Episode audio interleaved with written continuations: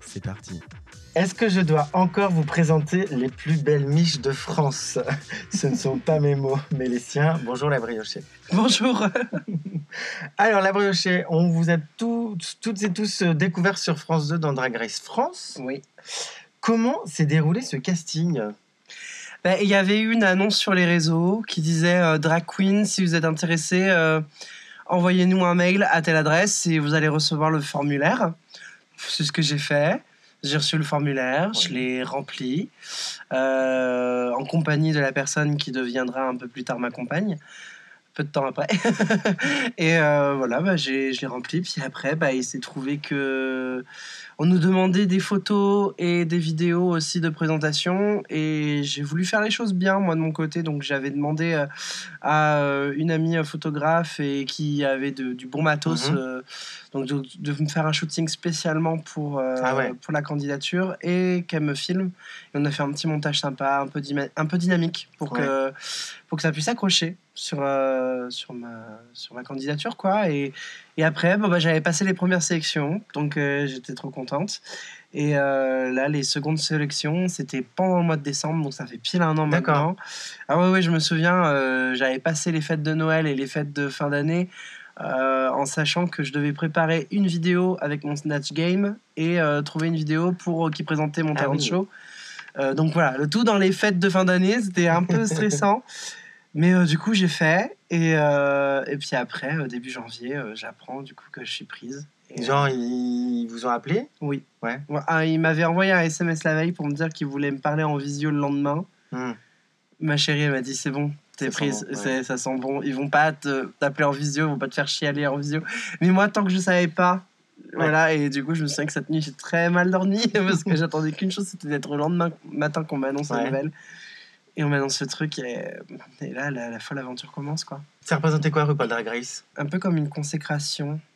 Dans ma tête, euh, j'avais enfin la- le sentiment qu'on me prenait au sérieux, en fait. Ah ouais? Dans... Oui, quand j'ai commencé le drag en 2019, euh, bon, je me suis fait des amis très très vite, mais j'avais l'impression que j'étais encore vue comme une énième baby drag queen Mhm. euh, qui euh, allait pas faire long feu, qui savait performer, qui est ce que je, je chante depuis euh, longtemps, je fais de la scène depuis longtemps, donc en fait, euh, c'est pas le drag qui m'a amené vers la Mhm. performance, c'est plutôt l'inverse.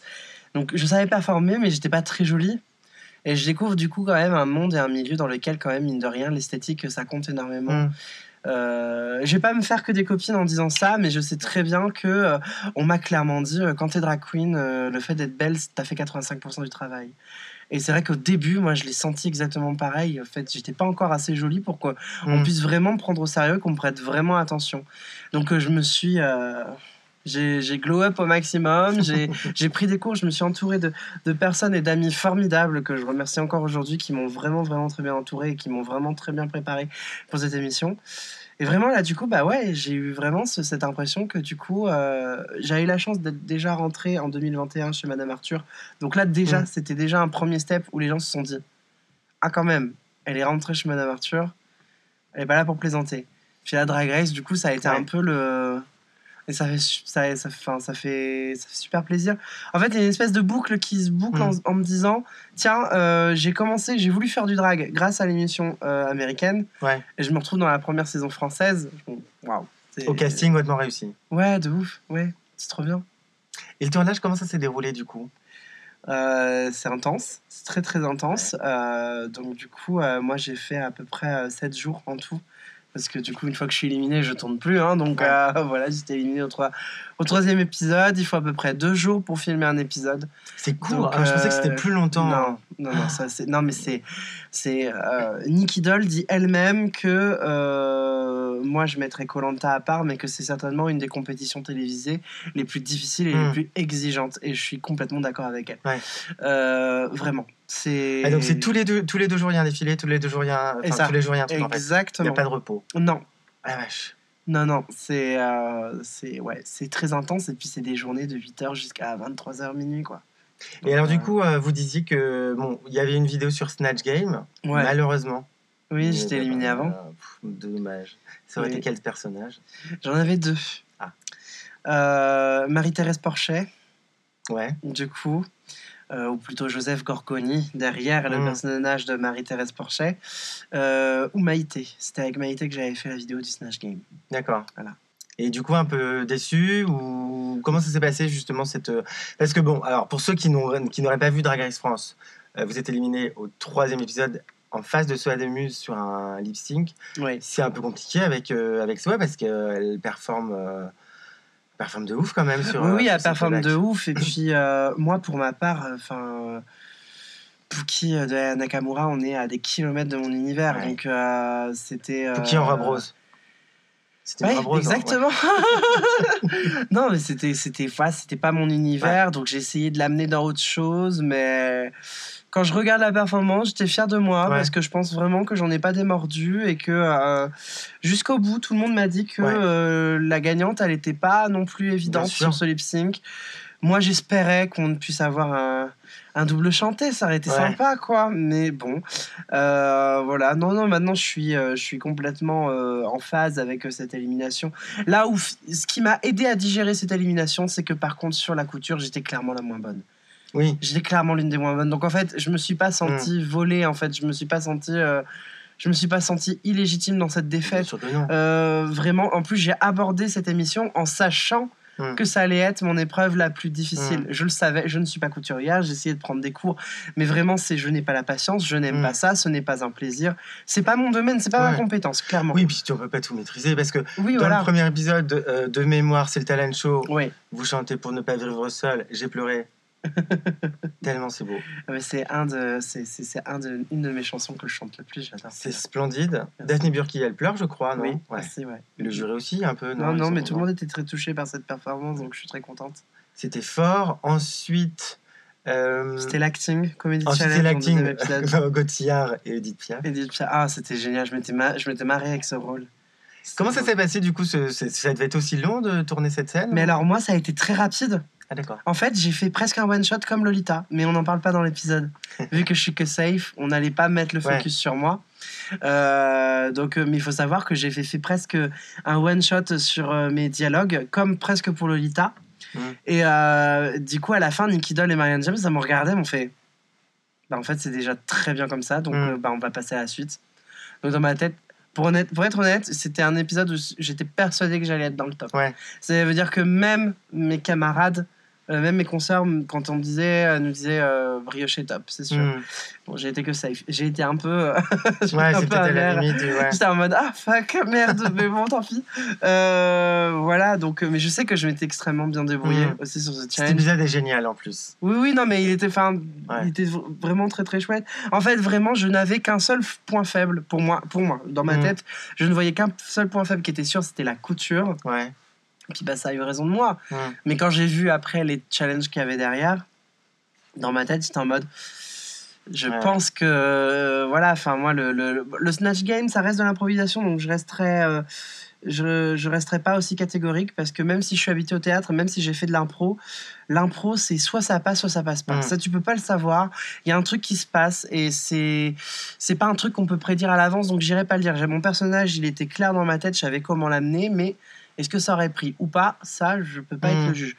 Mais par contre, après, euh, le Girls Band, euh, bah, j'ai un diplôme. Ce que les gens ne savent pas, c'est que j'ai un diplôme de, chorégraphe reconnu euh, nationalement. Ouais. Donc je sais faire des chorégraphies, je sais les créer, je sais écrire des chansons, parce que c'est ce que je fais, je chante. Enfin, c'était vraiment Hmm. l'épisode que moi j'aurais voulu faire par-dessus tout, par exemple. Ouais. Et alors, euh, justement, est-ce que qu'est-ce que Drag Race France a changé Mais moi, dans ma tête, j'ai l'impression de continuer tout le temps à faire la même chose, en fait. Enfin, je, D'accord. je- je- En fait, si j'enlève Drag Race et si j'enlève la tournée, je continue de faire ce que j'étais déjà en train d'amorcer Mm. à, conti- à, à faire. C'est-à-dire que je continue à travailler dans mon cabaret à Madame Arthur, je continue d'être comédienne de doublage et voix off, je continue à faire du doublage de temps en temps. Donc, en fait, euh, j'ai l'impression simplement de continuer à faire ce que je faisais. Seulement, en fait, maintenant, j'ai plus de visibilité, j'ai plus de visibilité, j'ai plus de plateformes, en fait. Hmm. Qu'est-ce qui qu'est-ce que tu faisais avant d'être drag? Oh là là Mais en fait... euh, Oh là là mais non, mais c'est que moi je travaillais dans le milieu touristique. euh, euh, ça faisait 5 ans que j'étais dans les villages vacances et les hôtels clubs, etc., euh, animatrice. Et en fait, je découvre le drag l'année où je décide de vouloir partir à Paris. D'accord. Ça a été une période de ma vie où mon métier était un, mon métier ou ma vie professionnelle était un peu au second plan parce que je me concentrais sur ma transition. C'est, je faisais ma saison et après je faisais mes rendez-vous médicaux, je faisais mes, tout, ce que j'avais besoin, mes papiers, etc. Et tout. Mhm. Et une fois en fait que tout ça a été fait, commençait à se faire sentir maintenant le besoin de m'y retrouver dans ma vie professionnelle. Mhm. En fait, je me dis, je me suis retrouvé dans ma vie personnelle. C'est voilà, je suis accomplie dans ma vie personnelle en tant que en tant que Maëva, en tant que femme. Maintenant, il faut que la vie professionnelle en fait soit adéquate et clairement, c'était pas dans le tourisme, c'était pas dans l'animation touristique que je Mhm. voulais le faire. Donc en fait, euh, j'avais grâce à aux saisons, j'avais un peu un peu d'argent de côté. Et du coup, je décide de tenter ma chance à Paris. Enfin, c'est vraiment le, l'histoire de la provinciale qui va tenter sa Mm. chance à Paris par excellence. C'est vraiment ça, quoi. Et j'arrive du coup en 2019, peu de temps avant le Covid. D'accord. Ah ouais. Ah ouais, non, mais ça a été un coup dur, ça aussi. Ah, tu. En fait, euh, le Covid avait, euh, avait englouti toutes mes économies. Parce que j'avais, pas envie de lâcher cet appartement. Sauf que je travaillais pas. Bah ouais. Donc du coup, en fait, tout mon argent de côté, bah, j'avais pas d'argent qui tombait. Mon chômage était fini à cette époque-là. Toutes mes économies euh, de 5 ans, quasiment, sont parties dans l'appartement. oui, sans aucune aide, sans rien. Sans quasiment rien. Ah. Sans quasiment rien. Et en fait, je me suis vu bah, repartir euh, aussi vite que j'étais Ah, merde. venu de Paris. Ouais.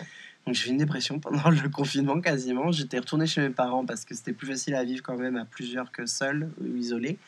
Et après, euh, c'est mes parents et mes grands-parents qui sont restés encore un peu derrière moi en m'aidant financièrement. Et en janvier, euh, j'avais euh, trois auditions où je me suis dit, s'il n'y en a pas une qui fonctionne, c'est c'est retour à Casepa. Ah merde. Ah oui, c'est un peu Ouais. radical. Ouais. En fait, littéralement, mais en fait, j'avais plus d'argent. Oui, t'avais plus J'avais juste par- plus d'argent. J'avais plus le choix, puis j'allais pas non plus euh, enfin, tirer euh, mes parents non plus euh, et mes grands-parents. Enfin, c'était hors de question. Donc euh, sinon, pour moi, c'était bah, retourne faire une saison, puis voilà quoi. Et littéralement, le dernier mois de sursis, quasiment au niveau pognon, j'étais pas bien. Madame Arthur qui me dit, je suis prise. Voilà. Et là. C'est bon. Et Explosion. là, ma vie a changé. Ma vie, pour moi, elle a vraiment changé avec Madame Arthur parce que c'est Ouais. elle qui m'a permis d'avoir mon, mon... C'est le cabaret qui m'a permis d'avoir mon statut d'intermittente que j'ai aujourd'hui. Donc j'ai la chance et j'ai le privilège d'être d'être intermittent du spectacle et de vivre de mon, de mon art. Et après, euh, Drag Race est arrivé un peu comme euh, une cerise sur le gâteau, tu vois. J'étais en mode waouh. Enfin, on m'avait toujours dit que le jour où tu verras, il y aura une première porte qui s'ouvrira, t'as tout qui va s'ouvrir. En plus, c'était très drôle parce que quelques jours à peine que Madame Arthur me dit je suis prise, je décroche aussi par, le même, par, par la même occasion mon premier contrat doublage professionnel. C'est quoi, ce... c'est quoi cette activité de doublage du coup? Enfin, si- je, je suis comédienne de doublage et de voix off. Ouais. j'ai fait des séries, j'ai fait des films, j'ai fait, euh, je me suis pas mal illustrée dans le jeu vidéo.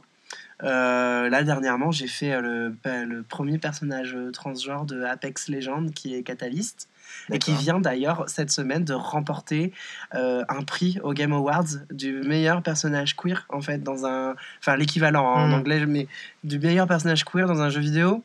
Je suis sa voix, et je suis sa voix française. je suis en mode oh waouh, baby, c'est trop bien. Euh, donc voilà, ça c'est encore une de mes autres activités en parallèle parce que ce qu'il faut savoir, c'est que oui, le, le drag, je l'ai découvert euh, dans la même année où j'ai débarqué à Paris, mais si je suis débarqué à Paris, c'était surtout dans le but de devenir comédienne de doublage à la base. C'était vraiment, c'était mon objectif premier. Puis finalement, ça s'est inversé. Donc, euh, Et alors, de- du doublage euh, télé, ciné et jeux vidéo, ou il y avait aussi le jeu vidéo? Parce que, quand même, quand on regarde tes épisodes dans Drag Race France, oui. euh, on voit quand même, il y a, il y a une geek. Ah oui, ah oui, oui, oui, tout à fait. T'es 100%. Euh, alors j'ai moins le temps de jouer aux jeux vidéo ces derniers Ouais. temps, euh, voilà. Et en fait c'est drôle parce que je me sens très geek au fond moi. J'aime beaucoup les animes, j'aime beaucoup le- les mangas. Et en fait je fréquente le milieu de- des conventions japonaises et geek en fait depuis plus de 10 ans maintenant. Donc c'est un Ouais. univers en fait qui m'a, c'est un univers qui m'a formé, c'est un univers qui m'a inspiré. J'ai beaucoup d'amis cosplayers autour de moi, donc en fait c'est des choses qui continuent de me Mm. nourrir. Euh, J'étais dans une convention encore le week-end dernier. Et puis, il y a un lien aussi entre euh, dra- le, le drag et le cosplay. Il y a, il y a quand même Oui. un lien. Ah mais il y y a beaucoup de drags euh, qui font du cosplay et inversement. Ouais. J'en connais. Et euh, pour moi, pour moi en fait, c'est pour moi le cosplay et le transformisme, on est euh, sur le même combat. Hmm. Le transformisme, c'est euh, l'art de performer une personnalité euh, qui existe ou qui a existé. Le cosplay, c'est performer des personnages fictifs ou de Mm. jeux vidéo. où est la différence à part qu'il y a fictif et réel, tu vois ce que Mm. je veux dire? Mais au final, on est, on est quand même sur l'art de la transformation, Mm. Ah, d'une manière ou d'une autre, tu crois. ouais, avec peut-être le drag qui est un peu plus politique. Le drag, c'est encore différent. Ouais. Le, t'as le cosplay, le transformisme et le drag. Ouais. Parce que le drag, le là, on va pas chercher à ressembler à un Mm. personnage qui existe ou fictif. On crée notre propre personnage avec notre propre esthétique et nos propres codes. Hmm. Ce qui est encore du coup différent. Et après, oui, ça s'ajoute à cela une dimension effectivement politique, mais en vrai, quand on regarde le cosplay au transformisme, est-ce que c'est pas aussi à leur manière politique? Enfin, je veux dire, le transformisme, c'est souvent aussi encore, euh, on joue avec les codes du genre, Hmm. et le cosplay, combien de jeunes cosplayers vont performer des personnages fictifs qui sont à l'opposé de leur genre? C'était quoi du coup euh, tes premiers débuts de drag finalement? Est-ce que c'est Madame Arthur qui t'amène au drag ou est-ce que le drag Ah. c'était au... Non, non, non, non. J'ai commencé le drag en 2019 et je suis rentré chez Madame Arthur en 2021. Donc, tu D'accord. vois, mais j'ai fait euh, des petites scènes underground en fait, euh, pas mal. Et la première fois que tu te mets en drag, c'est comment? C'est pourquoi? C'est La première fois que je me mets en drag, je suis pas encore arrivé à Paris. C'est avec une très bonne amie à moi en Charente-Maritime, puisque Ouais. j'habitais à, encore à Royan chez mes parents. Et euh, j'achète une perruque. J'achète. J'utilise une de mes robes pin-up qu'il y a dans mon placard. Et je vais chez elle et, on... et elle a envie de tester avec moi, du coup. donc, T'avais déjà une euh, robe pin-up du coup. Ah, mais moi, de toute Ouais. manière, j'ai toujours eu, euh, j'ai toujours eu une euh, garde-robe euh, qui était, euh, oui, dans Ouais. laquelle je me dis le drag ça passe. Quoi. D'accord. Je pense que ça se voit aujourd'hui. Oui, alors vous ne oui, voyez pas, que- mais j'ai une robe fuchsia absolument incroyable, avec des manches ballons et de la dentelle. Enfin bref, je me sens absolument merveilleuse, fabuleuse. Elle est sublime cette robe avec un très beau collier de perles et une, une énorme perle. Je suis sûr que c'est des vrais. Pas du tout. Dire, Et des C'est diamants. ce que j'aime bien, je suis, je suis- je suis une fausse, je suis une fausse riche. Euh, C'était très drôle parce qu'avec ma fausse fourrure aussi sur le dos, j'ai traversé tout le RER comme ça. Et clairement, j'offre pas l'image d'une personne qui prendrait le RER ou le métro. Et pourtant, baby. non mais voilà, j'ai pris une robe de mon placard et j'ai testé. Ouais. Et euh, c'était pas très réussi. J'avais essayé de partir sur une esthétique qui était euh, très Trixie Mattel parce que c'était une de mes grosses Ouais. références.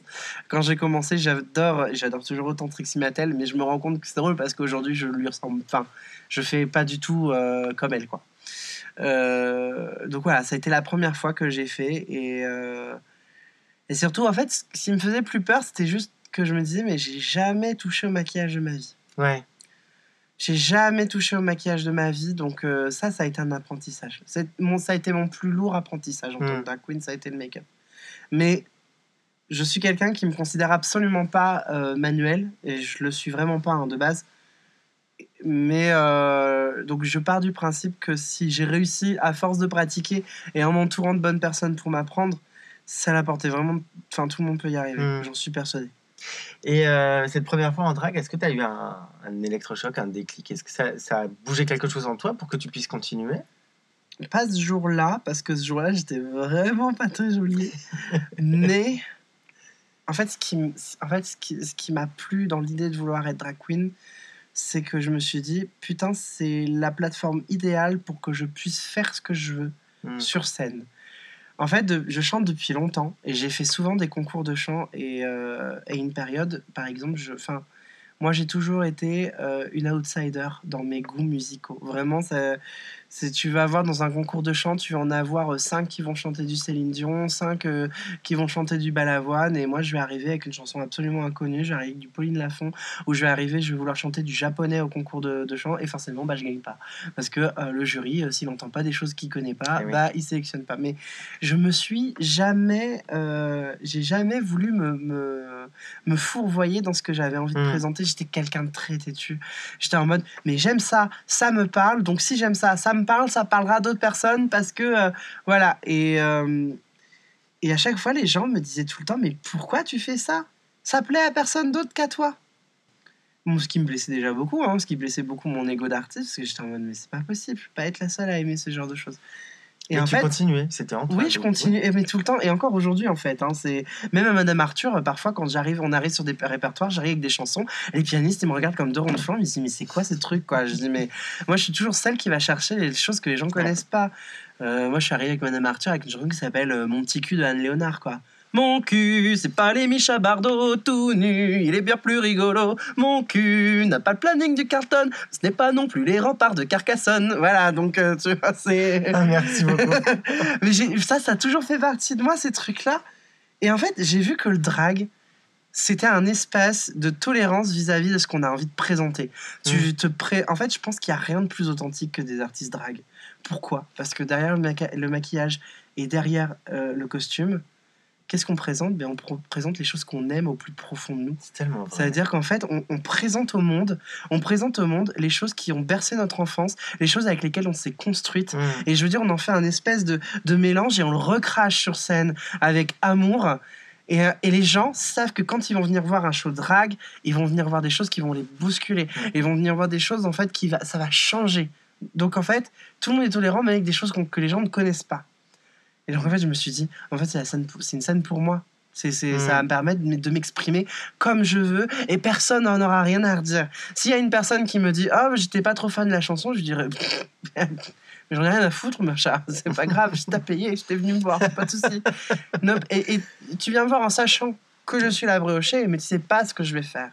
Mm. Ça, c'est fort quand même. Hein, quand même. Mm. Moi, j'applaudis le public parce qu'à chaque fois, ils viennent, voilà, ils viennent pour voir quelque chose, mais qui va les surprendre. Et, et c'est ça qui fait que c'est cette espèce de liberté euh, artistique incroyable qui m'a tout de suite hypnotisé. Et c'est pour ça qu'en fait, j'ai continué. C'est Mm. parce que, en fait, derrière, euh, même si je me trouvais pas forcément très jolie au début, mais comme certainement beaucoup de drag queens au- à leur début, sur scène, je m'éclatais. Je m'éclatais déjà. J'étais en mode, Ouais. je, je, je fais, je choisis, j'ai le pouvoir. C'est-à-dire, tu as un boucard et euh, Ouais. je lui dis, j'ai envie de chanter, il me fait pas de soucis, tu veux chanter quoi? J'ai envie de chanter ça. Ok, Oui, c'est ça en fait. C'est toi qui décides. trop bien. Enfin, trop bien, quoi. Donc, euh, c'est ça. Enfin, moi, c'est ce que je dis. Maëva, c'est la metteuse en scène de la briochée. Je fais ce que je veux, j'arrive avec ce que je veux. Et en plus, ce qui est vachement bien, c'est que j'ai trouvé un cabaret où cet espace de liberté est, est exactement pareil. Madame Arthur, on a des spectacles différents toutes les semaines. Et on arrive avec les chansons qu'on a envie. Alors justement, parlons, parlons de Madame Arthur. Euh, C'était un petit cabaret, mais qui a racheté du coup le Divan du Monde. Enfin, qui, qui s'est Oui, ça a jumelé maintenant. Qui, a- s'est jumelé avec le, le Divan du Monde et du coup qui offre une scène beaucoup plus grande. Ouais. Et du coup, ils sont revenus avec euh, une forme un peu plus grande de leur spectacle qu'ils faisaient Mhm. avant. Euh, comment tu pourrais nous, nous, nous- nous expliquer, nous raconter euh, ce que fait Madame Arthur? Bah, Madame Arthur, si vous venez voir un spectacle de Madame Arthur, vous allez déjà avoir un spectacle de 21h à 22h, qui est un spectacle d'une heure, où là, c'est un spectacle à thème. La plupart du temps, c'est un répertoire d'un chanteur. Donc là, nous, en décembre, là, j'étais enfin revenu après plusieurs mois de tournée avec Drag Race. Ça m'a fait trop plaisir de revenir. On a fait Stromae. Euh, donc c'était très très chouette. Madame Arthur euh, Rabi Stromae en compagnie euh, d'un de nos pianistes Grand Soir, de Maud Amour et de, euh, et de Romain Bro. Euh, et en plus, c'était chouette parce que ce spectacle, on l'a emmené euh, à Montpellier et à Toulouse. Euh, du coup, bah, là, je reviens tout juste. hein, hier, j'étais à Toulouse. Et, euh, et voilà. Donc, et en fait, du coup, dans ce répertoire, ben, en fait, chacun et chacune, on vient avec les chansons qu'on a envie de faire.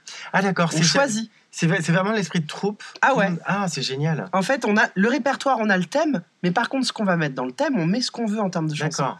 On vient vraiment avec ce qu'on a envie. Alors, on a euh, une metteuse en scène ou un metteur en scène, un directeur artistique qui vient justement proposer comment corréler tout ça. En Mhm. fait, euh, pour le mettre en spectacle, euh, un spectacle d'une heure, c'est un spectacle qu'on monte en deux après-midi en Ah, général, vache. en deux fois quatre heures. C'est court. Euh, ouais, ouais, non, mais c'est une école, hein, Madame Arthur, hein, c'est quelque chose. Et après, donc, il y a ce premier spectacle de, 22h à, de 21h à 22h, après une petite heure de, une petite heure de pause.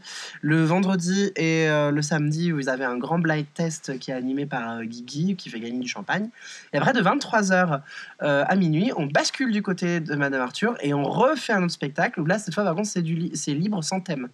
Ah oui, d'accord. Ouais, donc généralement, on a tendance à très souvent ressortir les chansons qu'on a dans nos bagages Ouais, parce que c'est euh, un set où on a très peu de temps pour répéter. Généralement, on le répète même pas, d'ailleurs. D'accord. On, on voit avec quel pianiste on est euh, ce soir-là et on dit bon bah en fait, tu te rappelles, tu connais ça, tu connais ça avec moi, tu connais ça avec moi, tu connais Mm. ça. On va faire ça. Oui, c'est vraiment l'esprit cabaret. C'est Oui, un pianiste et, euh, et une voix. Et ça, donc du coup, cette équipe, nous, on a- du coup, à ce moment-là, cette équipe-là qu'on forme à 4, elle a terminé sa soirée. À minuit, elle termine sa soirée. Et après, on a une autre équipe de créatures euh, qui prend le relais à partir de 1h du matin au troisième étage. Qui est à un troisième étage extrêmement cosy, avec un petit bar intérieur, etc. Et tout. Et là, on a encore trois autres créatures qui font un passage à 1h, à 2h et à 3h du matin, encore avec du euh, répertoire libre. D'accord. Euh, donc euh, voilà, où c'est dans une ambiance un peu plus clubbing, un peu plus euh, night. D'accord. euh, donc voilà. Mais là maintenant, ça a encore grossi, ça a Ouais. encore gonflé. On a d'autres artistes qui nous rejoignent. Et vraiment, en fait, maintenant, Madame Arthur, ça va être, vous allez avoir de l'animation du spectacle jusqu'à 4h du matin. Ah, c'est super. Donc c'est trop bien. C'est super. Mais Et puis on retrouve un peu la formule qui existait. euh, en fait, finalement, euh, à l'époque, euh, dans les Mm. années euh, 50-60, parce que quand on lit les archives de Bambi ou son, sa, sa biographie, les spectacles, c'était du non-stop de 23h jusqu'à 4h du matin, à peu près. Donc, euh, du coup, je me dis, ah, c'est drôle, on, on retrouve un- à nouveau un peu cette formule, en sachant que nous, il y a du clubbing qui s'est couplé Ouais. euh, à ça, parce que euh, passé minuit, ça de la- le, le côté divan du monde et en bas, Madame Arthur, c'est vraiment du club avec du, Hmm. avec du DJ, etc. C'est plein craqué à chaque fois. Et du coup, c'est un, un esprit de troupe, totalement. Ouais. C'est une famille. Là, revenir à Madame Arthur, ça, là, après plusieurs mois ou de folie Drag Race, Mm. où ça faisait longtemps que j'étais pas revenu, ça m'avait manqué. Et surtout, en fait, j'ai compris que même si ça faisait pas longtemps que j'étais là, ma place, elle était bien gardée, que je Mm. peux y revenir. En fait, ça qui est bien, c'est qu'on peut avoir nos projets à côté, comme beaucoup, hein, tous. hein. Et en fait, on revient, on est toujours les bienvenus, on est toujours, euh, les- on est toujours très content de se revoir. On est parce que c'est tellement un espace de liberté incroyable artistiquement. Enfin, on est seul à cabaret à avoir une formule pareille. hein. Il n'y a Ah bah, aucun cabaret qui existe en fait qui fait ça. Et puis, euh, et puis il y a une espèce de d'empowerment aussi euh, assez queer en fait. Oui, totalement. Qui fait super plaisir. Donc, euh, Oui, quand tu dis que euh, du coup, je suis passé au tutoiement. oui, oui, t'inquiète. Euh, quand tu dis que c'est la famille, c'est une famille choisie, du coup. Parce que Ouais, en un tant que peu, personne queer. Alors, oui, oui et non, parce que mine de rien, t'arrives, tu débarques là-dedans, les Oui. gens ils sont déjà là, donc tu composes aussi avec les gens qui sont là, mais c'est juste, je, je peux pas décrire en fait. C'est quand je suis là-bas, je suis, je suis chez moi. C'est Hmm. en fait, Dasson déjà, euh, quand je connaissais déjà cette maison, je connaissais déjà cet établissement, et en fait, dans ma tête, je me suis dit, si je dois rentrer dans un cabaret, ce sera celui-là, ce sera pas un autre. D'accord. Donc je savais, de par en fait l'héritage aussi qui baigne là-dedans, euh, Bambi, Coccinelle, euh, qui sont euh, quand même. En fait, moi je me sens un peu comme une héritière de ces personnes-là. Ouais. Tu dois être fier, du coup, de. je suis de extrêmement. Je suis extrêmement fier. Je suis extrêmement fier et pleine de gratitude de faire partie de cette immense famille qu'est le cabaret en fait. Ouais. C'est moi ça me fait rêver depuis longtemps. Mais le ton- cabaret, euh, c'est. Je voulais en faire. Je voulais faire du cabaret. Je voulais pouvoir dire dans ma vie, je suis artiste de cabaret, je gagne ma vie en étant artiste de Ouais. cabaret. Mais c'est ton, c'est ton personnage de la briochée. Enfin, c'est Oui. c'est clairement. c'est tout, quand on te voit dans Drag Race et dans Drag Race Live, c'est totalement ça. Oui. Non mais on est, on- voilà, c'est oui. J'ai cet ADN là. Hmm. Et pourtant, ça fait pas longtemps que j'en fais du cabaret. Mais, Mais, en fait, c'est- mais je le trimballe en fait finalement dans mes bagages depuis. euh, En fait, ça fait ça, ça dort en, ça dort en moi depuis longtemps. En fait. Mais c'est ça parce que alors du coup c'était quand, quand tu m'as dit tout à l'heure euh, commencer en 2019 tout à l'heure genre c'est pas possible là c'est trompé c'est 2009 parce que il y a un côté alors il y a un côté très professionnel évidemment mais surtout euh, c'est en toi enfin quand on te voit à la télé ou en live sur la je t'ai vu du coup euh, au, au Casino de Paris c'est en toi en fait on- pour, pour moi ça, oui ça faisait, ça faisait très longtemps que tu faisais ça Euh, en fait, ça fait longtemps que je fais de la scène et que je fais du spectacle. Donc, en fait, tout- toutes mes expériences m'ont Ouais. m'ont permis en fait de nourrir, bah, je pense, cette exigence que j'ai euh, professionnellement vis-à-vis de moi-même ou dans le travail. Euh, je suis très contente, moi, de me rendre compte que les gens qui travaillent avec moi sont toujours contents de travailler avec moi. Ils sont toujours contents de, de- de compter sur mon professionnalisme. Donc, c'est quelque chose qui, pour moi, est très important. Parce que c'est pareil, hein, c'est une fois qu'on arrive dans, dans le show business, on, comment on va s'en sortir On ne sait pas, on ne se connaît pas Ouais. en fait dans ce milieu-là. Et en fait, je suis contente de me dire que mon intuition ne m'a jamais trompée. Moi, on pourrait interroger mes parents depuis que je suis toute petite. Quand on m'interroge, mais qu'est-ce que tu veux faire? Je dis, je serai comédienne, je serai chanteuse. Ouais. Je n'ai jamais démordu.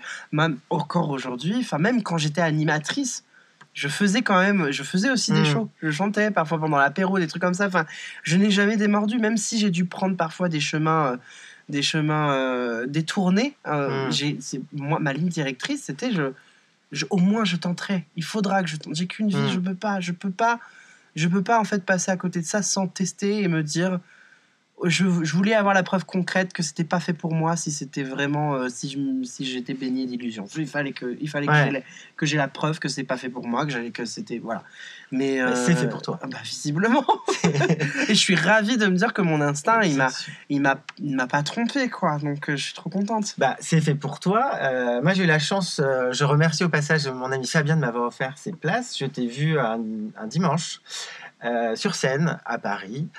Euh, C'était génial. Euh, je, je crois qu'il y a encore des dates pour février prochain, mais il me semble que c'est totalement complet et tout. non pas alors non, complet non, il y a encore Prenez des, dates places. il y a encore des dates il y a encore des places je pense qu'ils tablent aussi un peu sur les vacances de Noël pour, euh, Euh, pour, prenez des places, c'est pour génial. remplir donc voilà C'est génial. Alors, j'ai précisé justement que je t'avais vu un dimanche. Le lendemain, malheureux d'une émission très malheureuse sur France 2, qui invitait une personne que je ne nommerai pas, une TERF, comme on dit, dans un débat, je fais les guillemets avec mes doigts, un débat avec euh, Mariko, cette mère trans, où euh, cette jeune fille lui réfute son identité, des paroles extrêmement violentes. Si on n'avait pas mis trans dans le mot, si on avait, si on avait mis noir, juif ou arabe, ces mots ne se Oui, seraient pas passés. oui oui, Et tu étais là, tu as pris la parole, je t'ai filmé, je l'ai mis sur les, d'ailleurs sur les, euh, en story sur Visible, euh, parce qu'on te déniait cette identité. Comment tu t'es réveillé Com- Comment comment tu as été au courant de ces propos? Bah, je me réveille le dimanche matin, donc moi, moi je l'avais pas vu, on était en train de performer le samedi Ouais. soir, enfin on était en, en show, donc euh, moi je me couche, hein, et le lendemain matin, bah, généralement, chose qu'on fait euh, quand on a un peu de notoriété publique, on va voir ses réseaux sociaux, et forcément, en tant que personne trans euh, très visible cette année, en 2022, forcément ça me revient très vite aux oreilles, et je tombe du coup sur, sur l'extrait. Là, c'est... Je le vis comme un moi, je le vis comme un gros couteau euh, dans le dos à ce moment-là. Je le, je le vis mal, je le prends très mal. Enfin, je le, j'ai toujours été capable. Je, je, je veux dire, elle, on sait qui c'est. Dans la communauté Mm. trans, elle n'est pas inconnue. On sait très bien, on la connaît depuis longtemps avec, euh, enfin, Avec l'autre. Voilà, donc euh, on les connaît. Donc nous, c'est pas une nouveauté. Mais là, de la voir à la télé et et, et, Et être sur aussi- France 2? et oui, sur France. C'est ça en fait qui m'a aussi qui m'a secoué. Sur la même chaîne qui nous a diffusé C'est je ça me suis dit, mais. Euh, ok. Et, euh, et cette haine-là qui est, qui est tellement, euh, qui est tellement palpable, qui est tellement. C'est, je, je- Moi, je- moi, c'est une grande incompréhension, cette haine-là. Je ne comprends pas, en fait. Je... Ça, voilà, ça, m'a, ça, ça, m'a, ça m'a secoué. Ça Mm. m'a vraiment secoué. Et, euh, et du coup, le seul moyen à ce moment-là de catharsiser, c'est de me dire, je- en fait, j'ai envie de prendre la parole. J'ai envie, de, j'ai envie de prendre la parole pendant mon interlude après mon numéro. J'ai envie de dire aux gens de me filmer pour en fait le relayer à un moment donné. Parce qu'en fait, c'est pas tolérable. Et en fait, je, je, je me suis dit, on peut pas. On peut pas laisser cette séquence sans, euh, sans témoignage de soutien derrière. Je savais que avec Drag Race France Live, il y allait avoir euh, un relent d'amour et, Mm. et, et- et- de soutien de gens qui, qui, qui, trouveraient, qui trouvent, qu'on trouvait ça tout aussi Mm. intolérable que moi. Donc du coup, je me suis dit, il faut le montrer, en fait. Que, que, ce- que ce qu'elles essayent de faire croire, en fait, elles sont finalement les seules à le penser. Elles ont, on a l'impression, quand on les écoute, que toutes les Mm. femmes pensent comme elles. Mais... Donc du coup, je prends la parole euh, en rappelant que l'identité des personnes trans n'est pas un sujet à débat et que qu'on existe et qu'en fait qu'on a toujours existé enfin c'est pas nouveau en fait là les gens j'ai l'impression ça le monde se réveille en fait en se disant oh, putain mais en fait euh, les personnes trans existent mais on vous a pas attendu pour exister Mais non. mais Coccinelle, elle date des années 50. hein. Euh, elle s'est faite opérer dans les années 60. Elle a tourné dans le monde entier. Ça a été une artiste à succès qui a été invitée sur les plus gros plateaux télé des années 80. Et personne, personne s'est insurgé. Mm. Et c'était la première à prendre la parole en disant euh, si vous avez des enfants qui sont comme ça, les rejetez pas. Ils ont besoin de soutien. Enfin, c'est puissant. Je dis dans les années 80, je dis personne n'a crié euh, au wokisme, je peux mettre Mm. des guillemets. hein. Personne n'a crié enfin à l'endoctrin. Enfin, en fait, ce qui se passe là actuellement avec la transidentité, moi, ça me rappelle euh, tous les débats hyper violents sur le mariage pour tous, en fait, il y a 10 Mm. ans. C'est ça. Et en fait, il a fallu qu'on passe par cette violence-là, il a fallu qu'on passe par, par ce qui fait mal pour, en fait, euh, ben, pour que ça soit acté et qu'on puisse pas revenir dessus. Tu vois ce que je veux dire? Mais du coup, bah, c'est pas parce qu'on doit passer par là qu'on va laisser les gens, en fait, euh, dire de la merde et, euh, et juste étaler leur haine. Et surtout, à quel moment l'identité de l'autre doit être un débat ou un... Qui est-elle pour dire toi, t'es pas un homme, toi, t'es pas une femme, toi, t'es ceci, toi, t'es... Mais Non, mais t'es toi, en fait. Mais de toute façon, façon, à partir du moment où on voit justement qu'elles se contredisent con- constamment, que leurs arguments ne tiennent sur rien, que c'est du vent, c'est à ce moment-là qu'on comprend ce qu'est la haine véritable. La Mm. haine n'a pas d'argument valable. Exactement. Et la haine n'en aura jamais. Et surtout, c'est une personne qui se revendique, euh, revendique féministe. Et... Non, mais de toute façon, pour, pour, pour en revenir aux fondamentaux, pas de féminisme sans les personnes trans. Mais bien sûr que non. Point barre, en fait, c'est tout. Si vous excluez les personnes trans en fait euh, du féminisme, c'est que vous n'avez rien compris au féminisme et c'est que vous n'êtes pas féministe. Exactement. Merci. Bye Exact. bye. J'ai des questions à te poser sur ta transidentité, si tu veux. Let's go. Comment c'est arrivé en toi, dans ton esprit? Ça a toujours été là? Tu sens qu'il y a un truc qui va pas quand tu grandis, mais t'es pas capable en fait de mettre le mot, le mot Mm. en fait sur, euh, sur ce qui va pas. Moi, je me sens en décalage depuis que je, je me suis senti en décalage depuis que je suis toute petite, mais en fait, j'avais absolument pas conscience que c'est parce qu'en fait, j'occupais la mauvaise case Mm. euh, sociale en fait finalement dans, dans la façon dont j'étais reconnu dans l'espace public. Enfin, pour moi, euh, genre, à 6, 7, 8 ans, j'étais incapable, enfin non, j'étais incapable d'analyser ça Bien sûr. en fait. Euh, je dis pas que c'est le cas pour tout le monde. Moi, c'était mon, c'était comme ça. Et c'est le jour où je tombe pour la première fois sur l'existence des personnes trans, qui à l'époque étaient appelées transsexuelles. hein, voilà, je- Ouais. je remets le vocabulaire qui était utilisé à l'époque, parce que même si on renie ce, ce mot-là actuellement aujourd'hui pour les très bonnes raisons, euh, il a existé. Donc, Mhm. euh, et il a contribué aussi à notre stigmatisation. Donc, dans certains contextes, c'est important aussi de le rappeler. Euh, et donc, du coup, je découvre ça dans, dans un documentaire un peu genre c'est ma vie, enfin un truc Ouais. un, un peu euh, pour faire un peu du, du, du spectacle, Ouais. etc. Et, et en fait, je découvre ça à la télé un jour où j'avais 13 ans par là. Et mes parents étaient sortis euh, boire l'apéro voisins. Enfin, j'avoue, je, je sais plus exactement. Mais donc, du coup, j'étais T'étais face à la télé. ouais. Et je découvre en fait cette émission et je découvre, euh, et je découvre ça. Et là, euh, Ouais. ça a été une, une grosse claque en fait. Enfin, c'était bizarre. C'était un, sen- un sentiment bizarre. C'était un sentiment de soulagement de, de pouvoir me dire, en fait, c'est c'est- en fait, c'est ça. C'est je, je C'est sur une épiphanie, en fait. Ouais. En fait, c'est- ça. C'est pour ça en fait que je suis pas bien, que je suis jamais bien, que j'ai l'impression que ça, que j'ai l'impression en fait que que je suis une espèce de pièce de puzzle, mais qu'on s'efforce en fait de l'enfoncer dans un coin qui est pas du tout la bonne place. En Mm. fait, c'est vraiment c'est et je me suis efforcé pendant des années. Parce que même après cette épiphanie, comme tu dis, euh, le seul exemple que j'ai à ce moment-là des personnes trans, c'est Voilà. prostituées au bois de Boulogne Voilà. et rejeté par leur famille. Ça ne peut pas exister autrement. Donc toi, tu as 13 ans, tu te dis en fait, à 18 ans, je vais être rejeté par ma famille et je vais finir sur le trottoir. Et en plus, avec toute l'image Mm. euh, très mal véhiculée des, de la prostitution à l'époque, ou du travail Mm. du sexe, où c'était honteux, Mm. forcément, moi, je me, je me construis avec cette idée que de toute manière, euh, être travailleuse du sexe, c'est honteux, chose, et opinion que j'ai complètement dé- déconstruite aujourd'hui. Mm. Euh, mais voilà, tu, je grandis avec ça. C'est une horreur, en fait, de Mhm. grandir avec ça. Donc au départ, je me dis, bah non, en fait, bah, je serai pas ça. Ce sera plus facile d'être un d'être identifié garçon gay, finalement, ce sera peut-être moins Mhm. compliqué. Tu en parles d'ailleurs hein, comme ça hein, dans Drag Race. Oui, Ouais, j'ai fait deux coming out, ouais. Mm. Ouais, ouais, parce que je suis resté euh, focus sur cette. En fait, moi, je me suis dit, c'est un ressenti qui va disparaître.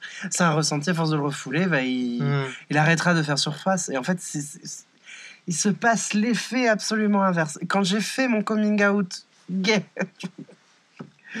à mes parents à l'époque, j'avais l'impression de, de dire le pire mensonge de ma vie. Ah ouais? Ah oui. Parce que, et pourtant, c'était pas non plus un mensonge, parce qu'en plus, à, ce, à cette époque-là, euh, là aussi, c'est quelque chose sur lequel je me suis beaucoup déconstruite maintenant, euh, je, je, je, je n'aimais que les hommes. Mm. Aujourd'hui, je suis en couple avec une femme, 6 heures. Donc euh, voilà. Donc, bref. La briochée. ah, mais moi, ma vie est un enchaînement de coming out, c'est incroyable. Euh, Donc, mais parce que ma philosophie de vie, je l'ai bien compris maintenant, c'est qu'en fait, rien n'est figé. Pour moi, rien. Mais rien ne sera figé dans ma vie, je pense. Et c'est très bien comme ça. Mais ça, voilà, c'est encore un autre cheminement. Mais, mais le- quand j'ai dit ça, moi, j'avais l'impression que, que ça soulageait dans le sens où je me suis dit bon bah au moins sur mes romans sur mes, mes relations romantiques euh, on, on me fera plus chier Ouais.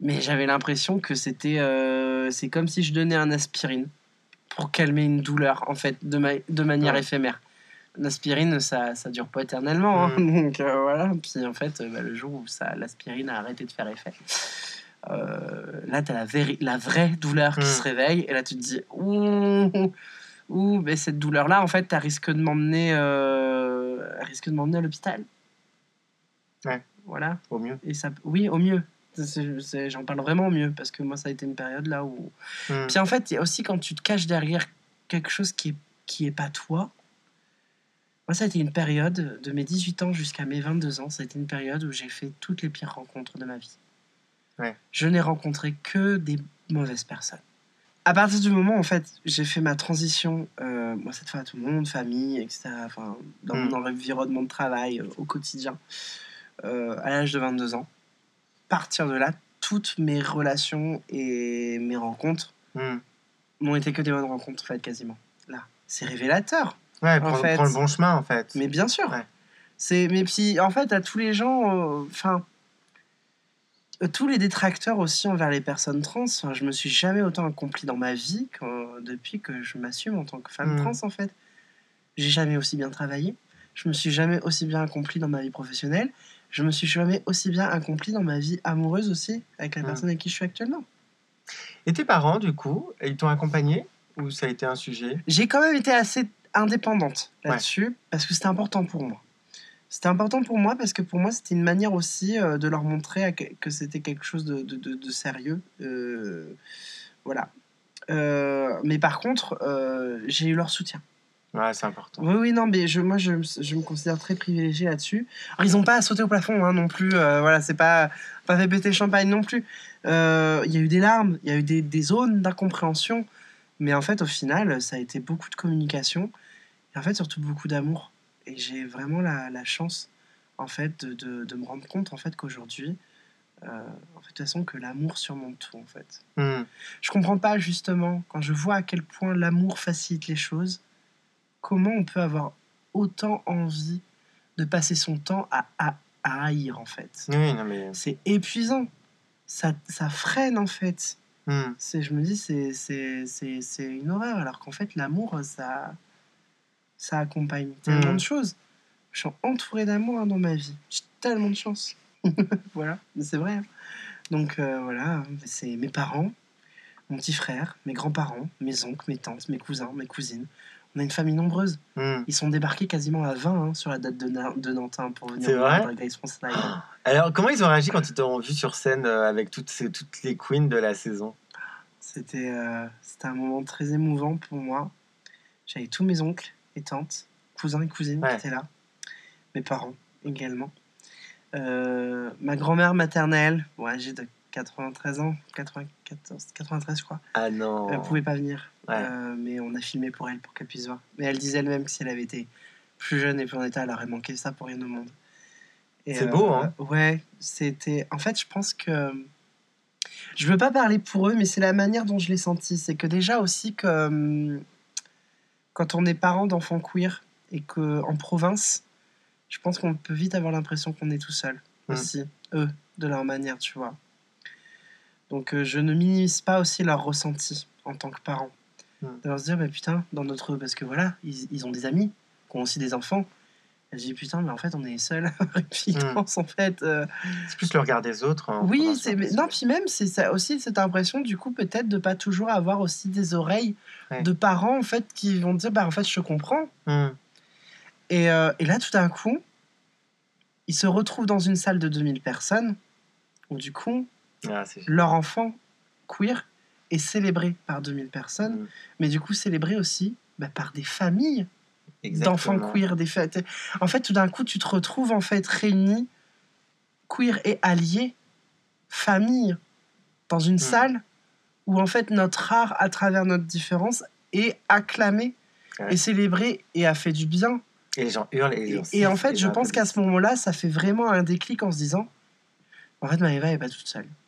Maëva, elle n'est pas toute seule à vivre ce qu'elle vit, elle n'est pas toute seule dans son existence, dans son chemin de vie. Il y a plein de gens, et en fait, il y a plein de gens qui s'identifient à elle, et il y a plein de gens pour qui elle peut être un exemple. Et je pense en fait que du coup, ça rassure énormément. Hmm. En fait, moi, ça me rassure. Moi aussi, en tant que personne, dans mon individualité, mais je suis aussi ravie en fait de pouvoir rassurer mes parents vis-à-vis de ça, Hmm. de pouvoir leur montrer. C'est, enfin, c'est du concret. Quand tu te retrouves face à une salle de 2000 personnes qui a été remplie à ras-bord, on- tu peux pas nier l'évidence en fait. Hmm. Et je pense que Ouais, maintenant, il y, a- y y y une vraie sérénité qui s'est, qui s'est, euh, qui s'est installée dans, dans tout ça avec ma famille. Hmm. Et c'est une fierté aussi.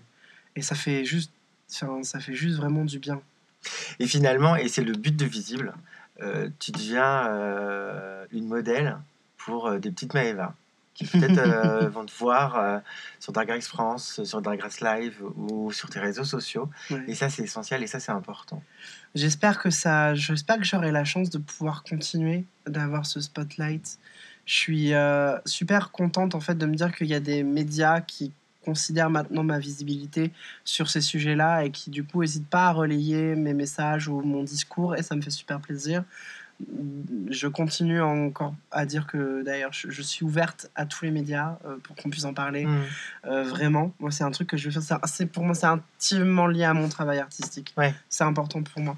Et euh, voilà, moi j'ai envie de me dire, oui, j'ai un peu envie d'être cette figure de femme trans forte et identifiable par le grand public. J'espère qu'il y en aura plein d'autres. Je veux pas être la seule, Hmm. mais euh, voilà, moi je veux que les gens sachent en fait qu'on peut compter sur moi là-dessus, sur ce sujet-là. Et euh, voilà, moi c'est, je me rêve comme euh, la prochaine coccinelle ou la prochaine. Ouais. euh. C'était des personnes très politiques. Très Oui. politiques. Enfin, c'était... Et, et elles étaient écoutées. Et, Oui, qui étaient écoutées, puis qui ont fasciné des gens. Enfin, Marie-France aussi, Oui. je pense. voilà, enfin, qui, qui s'est fait courtiser par Onassis. Enfin, t'es juste en mode. It's my turn now. J'ai envie, en fait, d'être un ouais, peu c'est cette. pour se avec, euh, si Non, avec mais- Arnaud. Mais ce que je veux, non, mais c'est pas ça. Mais c'est que je veux dire, c'est qu'il y a une espèce d'aura euh, qui s'est installée, qui, qui du coup en fait amené en fait une espèce de forme de respect et euh, qui les a, qui les ont amenés à travailler avec des gens absolument incroyables. Hmm. Euh, j'ai envie, j'ai envie de ça. Hmm. J'ai- faim de ça. Ça fait passer mon côté un peu ambition ou un peu euh, égo d'artiste, mais oui, je, je Il veux n'y a aucune ça, raison que ça n'arrive pas vu, vu ton parcours, je trouve. Et On du, croise coup, les doigts. et du coup, on arrive à la fin. C'est quoi tes futurs projets Si tu peux en parler ou... Euh, 2023, j'ai très envie de me consacrer à la musique. Euh, donc il y a des choses qui se préparent. J'ai des contacts avec des, avec des gens très chouettes. Euh, donc, euh, donc euh, là, j'ai, on va voir qui, ce qui, Ouais. qu'est-ce qui va arriver en priorité. Mais là, déjà, ça, je peux déjà l'annoncer parce que c'est pas, c'est pas une surprise. On l'a annoncé sur les réseaux sociaux, mais je prépare un, un featuring avec le groupe Garçons Sensibles. Euh, donc du coup, sur une, on fait une reprise de- d'une chanson qui s'appelle Rose du duo Ever and Ever. C'était les, les jumelles dans Premier Baiser. Elles ont fait un album euh, avant d'arriver dans cette, cette série d'AV Productions. Et cette chanson était vraiment euh, était un très joli espace euh, qu'on voulait, euh, qu'on voulait réincarner en fait. Et donc, du coup, euh, on va le faire. Donc, euh, on, On va surveiller du coup la Bah, on va surveiller. Le titre est enregistré. On va tourner le, le clip en début Ah, cool. 2023. Donc euh, voilà. Et puis moi, j'ai des projets solo qui arrivent. J'ai des compositeurs avec qui je suis en, je suis en contact. On- je suis en train de, voilà, de Ouais, voir dans quelle direction j'ai envie de partir. Parce que j'ai envie de faire les choses bien. J'ai envie de prendre mon temps pour que les choses soient bien faites. Mais ouais, j'ai, j'ai, j'ai- voilà, c'est la musique, c'est quelque chose que j'ai toujours eu envie. Euh, voilà, je vais continuer le doublage. Il n'y a pas de raison. On va continuer à y aller. Euh, j'ai aussi envie de cinéma. D'accord. Mais ça, pareil, ça prendra le temps que ça prendra. Mais, euh, mais voilà, c'est l'envie, est très, l'envie est là aussi. Mais euh, ouais, 2023, musique. C'est- Ok. Je pense que je vais, je vais vraiment. euh, ça être vraiment mon. Donc finalement, euh, tu, quand tu vas te retrouver à Cannes dans un film. euh, On verra, mais moi je me laisse surprendre. hein. Moi je suis arrivé à Paris avec l'idée que j'allais avoir une carrière florissante dans le doublage. C'est le drag qui a frappé à ma porte qui m'a. Donc moi je me laisse surprendre. J'adore ça aussi, c'est ce que j'aime avec ce métier-là. Euh, j'aime l'idée d'être pluridisciplinaire. euh, on est un pays où on aime, on n'aime pas trop ça. Ouais. Moi je pense que c'est hyper bien. Enfin, en fait, tu sais, il y a toujours cette question de. Ah, bah t'es chanteuse, t'es drag queen et t'es euh, comédienne de doublage, si tu veux en choisir qu'un. Vraiment, cette question qui est revenue un nombre incalculable de fois. Et moi, à chaque fois, je suis en mode, mais pourquoi je devrais choisir? Bah oui, Je fais les trois. Et Pourquoi, pourquoi je. Oui, les trois Pourquoi j'ai. Et les trois fonctionnent, et les trois c'est super bien, et, et je trouve un équilibre génial en plus avec ça, parce que ça répond à des attentes différentes. Pourquoi devrais-je choisir? J'ai pas envie de choisir, je continuerai. euh, Moi par exemple, s'il y a une, une figure moi, qui me fascine et que j'aime énormément, c'est c'est Amanda Lear par exemple, tu vois. Elle a tout fait. Elle a tout fait. Artistiquement, elle a tout fait. Elle a chanté alors qu'elle savait pas chanter. Enfin, tu vois, je veux dire, elle a chanté, elle a plus de 20 disques à, sa- à son. Voilà, euh, euh, elle a fait des films, elle a fait des pièces de théâtre, elle est peintre. Ouais. Elle, est, elle a été mannequin, enfin elle a tout Elle fait. présentatrice de télé. Elle, a- elle est présentatrice de télé, elle a tout fait. Mais hum. Ouais, moi, je, c'est bon, je veux la même chose en fait. Moi je, moi, je, moi, je veux bien devenir la prochaine Amanda Lear, aucun problème avec ça. Eh ben, on Vraiment. te le souhaite. Donc euh, voilà. On te le souhaite. Merci beaucoup euh, Avec grand plaisir. au micro de Visible. C'est important de t'écouter. Bah merci de m'avoir invité, c'est un vrai plaisir.